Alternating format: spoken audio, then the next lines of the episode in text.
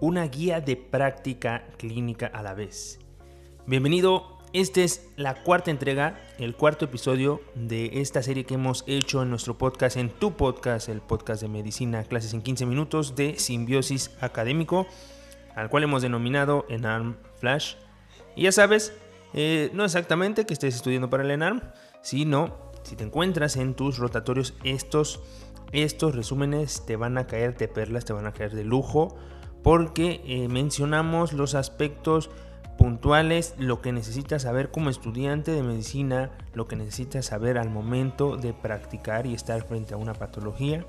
Estamos revisando puntualmente las guías de práctica clínica en su versión de referencia rápida. Resúmenes que te van a ser muy útiles si estás por revisar un nuevo tema o si quieres repasarlo. Entonces vamos a comenzar con el tema de hoy. Yo soy el doctor Héctor Guzmán Aquino y me da mucho gusto estar aquí. Vamos a empezar a revisar este tema. Como has visto en el título del podcast de hoy, vamos a hablar de menopausia. Vamos a tomar la guía de práctica clínica con la última actualización, que es la última, es la actualización del año 2013, titulada Diagnóstico y Tratamiento de la Perimenopausia y postmenopausia. Muy bien, pues vamos a comenzar. Clasificada en el CIE-10 con el código N95.1, donde nos mencionan los estados menopáusicos y climatéricos femeninos. Vamos a hablar de este tema que es muy interesante y es muy común en la consulta y es muy preguntable en cualquier tipo de examen. Empecemos con las definiciones. Ah, tenemos varias definiciones en esta guía que es importante eh, conocer y especificar cuál es la diferencia entre cada uno de los términos que vamos a estar utilizando. Primero que nada, el término de menopausia, el cual es un evento o una etapa en la vida de la mujer que marca el final de la vida reproductiva, llegando en forma más objetiva a la ausencia de la menstruación después de 12 meses considerándose natural o fisiológica la que se presenta a partir de los 40 años de edad. Importante, 40 años de edad. El síndrome climatérico, por su parte, es un conjunto de signos y síntomas que se presentan en la perimenopausia y posmenopausia, es decir, a este tiempo que transcurre antes y durante eh, o después de que eh, la menstruación se detuvo durante 12 meses. Y ese tiempo incluye los síntomas vasomotores, alteraciones del sueño, alteraciones psicológicas y atrofia genital. Esto es lo que conforma al síndrome climatérico. Ahora, la etapa de transición a la menopausia, también conocida en nuestro medio como perimenopausia, inicia con variaciones en la duración del ciclo menstrual y un aumento de la hormona folículo estimulante sin incremento de la hormona luteinizante y termina con la ausencia de menstruación por 12 meses. Otro término que tenemos por aquí es la perimenopausia, que significa literalmente sobre o alrededor de la menopausia. Empieza al mismo tiempo de la transición de la menopausia y termina un año después del último periodo menstrual. Por último, el término de postmenopausia el cual es el periodo que inicia a partir del año de la ausencia de la menstruación hasta el final de la vida. Muy bien, dicho esto, vamos a eh, profundizar acerca del tema. ¿Qué hay que hacer respecto a la prevención de complicaciones o de sintomatología en torno a este tema? El personal de la salud debe fomentar la modificación de estilos de vida saludables, como realizar ejercicio físico regular, eh, llevar a cabo un control de peso, reducción de tabaquismo o bebidas alcohólicas, y ya que esto puede reducir la sintomatología vasomotora y prevenir la osteoporosis en mujeres climatéricas. Es recomendable también que en esta etapa el consumo de alimentos ricos en calcio y bajos en grasas saturadas se lleve a cabo. Y que cuando existe intolerancia a los lácteos, pues eh, hay que dar suplementos de calcio y vitamina D. Las manifestaciones clínicas y la clasificación de este periodo eh, se van a lograr mediante evaluar a la mujer por medio de la clasificación de Straub. Eh, y, y con esto vamos a ver en qué etapa del de periodo peri y postmenopáusico se encuentra, debiendo clasificarlas de acuerdo a cada caso en, obviamente, una etapa reproductiva, un periodo de transición a la menopausia, que es la perimenopausia, y un periodo de postmenopausia. El diagnóstico de menopausia se establece, ya lo hemos mencionado, por la ausencia de menstruación por 12 meses o más en mujer con útero.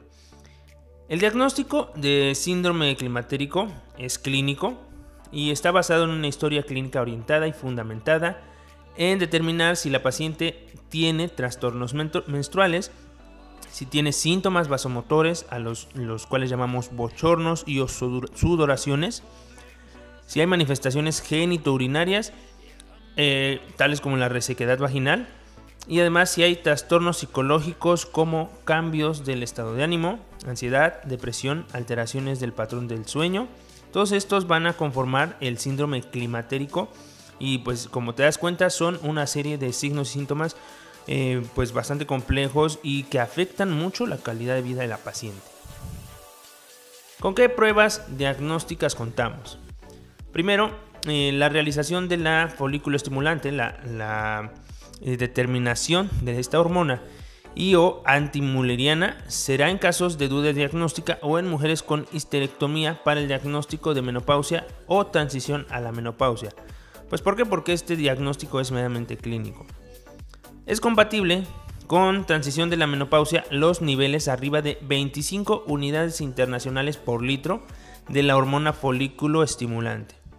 Y la evaluación integral de la mujer en la etapa climatérica además debe incluir los siguientes estudios: citología cérvico-vaginal, perfil de lípidos, glucosa sérica, mastografía basal por lo menos un año antes, ultrasonido pélvico, examen general de orina, hormona tiroestimulante sérica, y densitometría. Aquí nos hace una acotación para que veamos la guía de práctica clínica sobre osteoporosis. Pero recuerda, el síndrome climatérico y todos los cambios hormonales que se generan en torno a este periodo van a afectar de manera importante el metabolismo del calcio y es por eso que se requiere evaluar osteoporosis y que se requiere suplementar con este mineral, con calcio. Esto se realiza, la densitometría, en pacientes mayores de 60 años y si no se cuenta con el recurso se puede aplicar el instrumento clínico FRAX.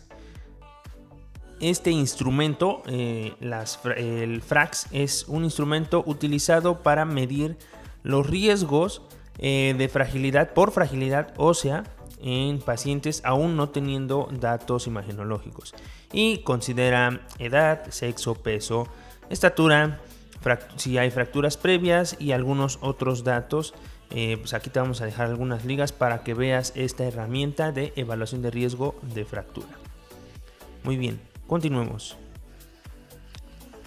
El tratamiento hormonal sirve para controlar los síntomas del climaterio como lo son los síntomas vasomotores, trastornos del sueño, atrofia vaginal, dispareunia y disminución de la libido los cuales pueden tener impacto adverso sobre la calidad de vida, debiendo considerarse el perfil de la paciente. Se deben de considerar además otras estrategias complementarias como estilos de vida en materia de alimentación y ejercicio, además de no fumar y un consumo de alcohol en rangos seguros o disminuidos. La terapia hormonal combinada está indicada en mujeres con útero íntegro para reducir el riesgo además de hiperplasia o de cáncer de endometrio. El esquema de terapia hormonal será seleccionado de acuerdo a la etapa de climaterio, bajo la elección de la paciente en etapa de transición y perimenopausia, se recomienda esquemas combinados secuenciales y en la posmenopausia se recomienda un esquema continuo combinado. ¿Qué esquemas hormonales tenemos a disposición? De acuerdo a la forma de administración del estrógeno y la progesterona, existen diferentes esquemas de terapia hormonal combinado, como lo son la terapia cíclica, el cíclico combinado, continuo cíclico, continuo cíclico de ciclo largo, continuo combinado y una terapia intermitente combinada. Las dosis que pueden utilizarse de terapia estrogénica son estrógenos conjugados derivados de equinos a 0.625, 0.625 miligramos. La otra opción es estradiol a 1 miligramo, que es la dosis estándar, y a 0.125 miligramos, la cual es la dosis baja. Y la tercera opción es etinilestradiol más acetato de noretindrona. Las dosis de progestágenos, por su parte, son acetato de medroxiprogesterona a 2.5 miligramos o 5 miligramos por 12 días al mes. La siguiente opción es progesterona micronizada 100 o 200 miligramos por 10 a 12 días al mes. Acetato de noretindrona 0.35 miligramos por día o 5 miligramos por 10 días al mes. Drospirrenona 3 miligramos al día y levonorgestrel 0.075 miligramos al día. En el caso de los progestágenos es recomendable que sea por lo menos 12 a 14 días de cada mes y el uso de la terapia hormonal está bien justificado en mujeres menores de 60 años sanas o dentro de los 10 años de, de menopausia. Y además debe ofrecerse esta terapia en la mujer con menopausia prematura durante el tiempo necesario para llegar a la edad promedio de aparición en esta población de menopausia espontáneo que es a los 50 años.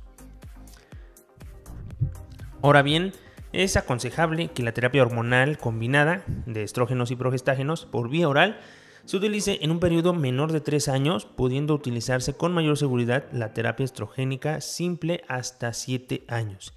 Y se debe valorar e individualizar la duración y dosis enfocándose a detectar el perfil de riesgo, ya sea que la paciente tenga riesgo de generar trombosis o con antecedentes de cáncer de mama, enfermedad cardiovascular y enfermedad cerebrovascular, siempre y cuando el beneficio supere los riesgos. La duración de la terapia varía en cada paciente, por supuesto, siendo recomendable periodos cortos, sin embargo puede prolongarse por varios años, principalmente con las terapias hormonales de baja dosis. En quien se pueden o se recomienda utilizar la terapia en periodos mayores de 5 años, está justificado si hay recidiva de la sintomatología con afección en su calidad de vida, o en mujeres menores de 60 años con indicaciones y con dosis bajas, que tengan perfil bajo de riesgos de eventos trombóticos, accidentes cerebrovasculares y cáncer de mama. Ahora, la terapia estrogénica local está indicada cuando la sintomatología está ubicada exclusivamente en el área urogenital. Hay que considerar la vía transdérmica en la paciente con síndrome climatérico portadora de hipertensión arterial hipertrigliceridemia y o hepatopatía crónica o con riesgo leve de trombosis.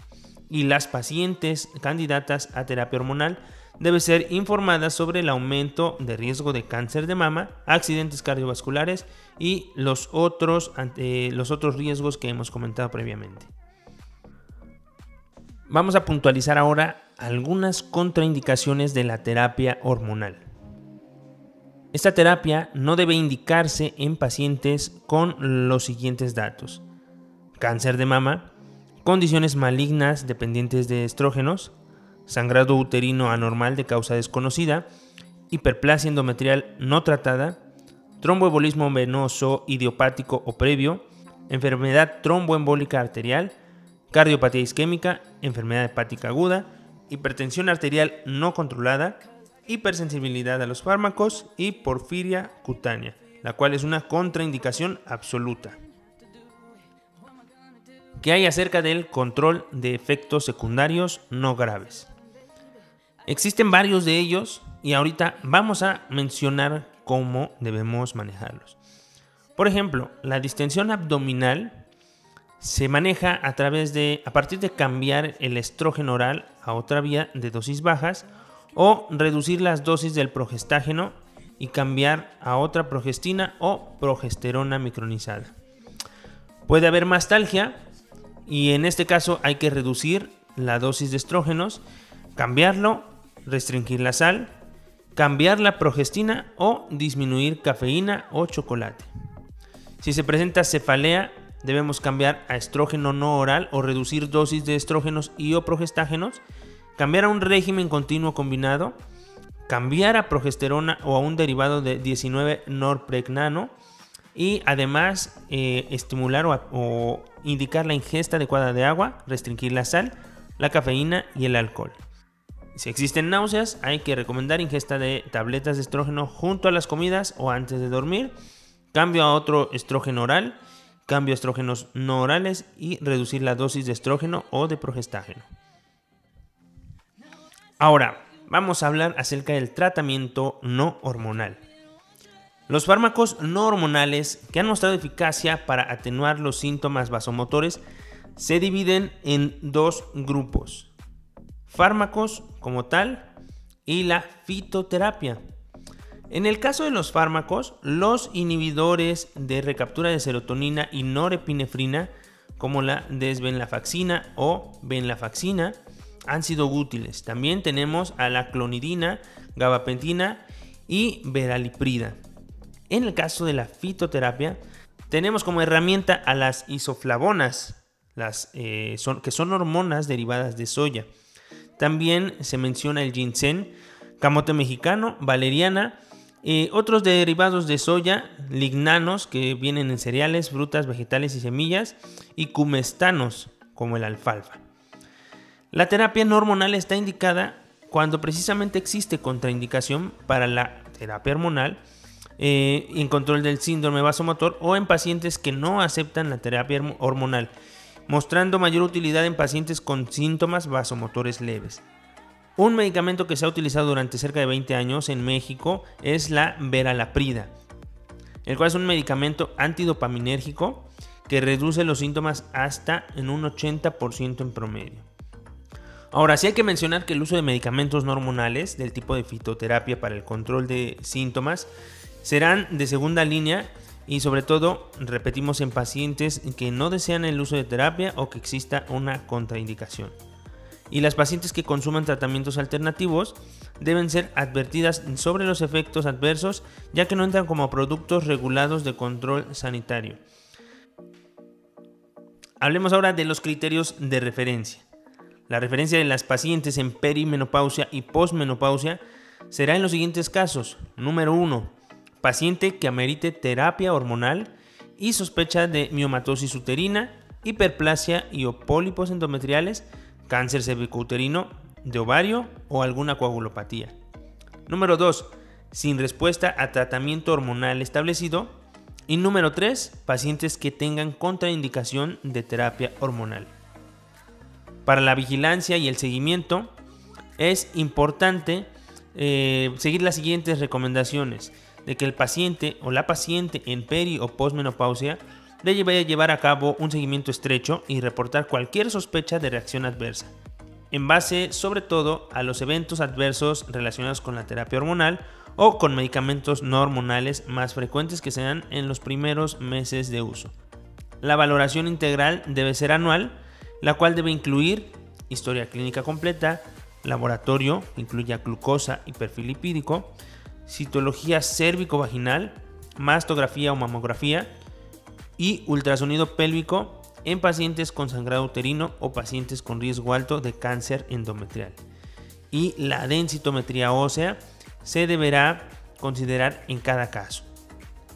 Hay que vigilar los primeros 3 a 6 meses de inicio de la terapia hormonal, esto con fines de evaluar eficacia y tolerancia para brindar una mayor seguridad a la paciente. Por último, vamos a revisar eh, brevemente los diagramas de flujo. El primer diagrama de flujo que tenemos es el algoritmo de atención al climaterio y menopausia. ¿sí? En una paciente con síndrome vasomotor o urogenital, hay que realizar historia clínica para la detección de cáncer de mama, cáncer cervicouterino y enfermedad cardiovascular y osteoporosis de acuerdo a la guía de práctica clínica correspondiente. Eh, si, existe afección en la calidad de vida, eh, vamos a valorar si existe una contraindicación de las que ya mencionamos respecto a utilizar terapia hormonal. Si no hay contraindicación, vamos a realizar eh, la determinación de glucosa, perfil de lípidos, ultrasonido pélvico y determinación de TSH y con base en ello vamos a iniciar terapia hormonal, ya sea local o sistémica. Si existe mejoría clínica, por supuesto vamos a dar seguimiento periódico y cuando esto sea, necesario o cuando el médico tratante lo estime oportuno.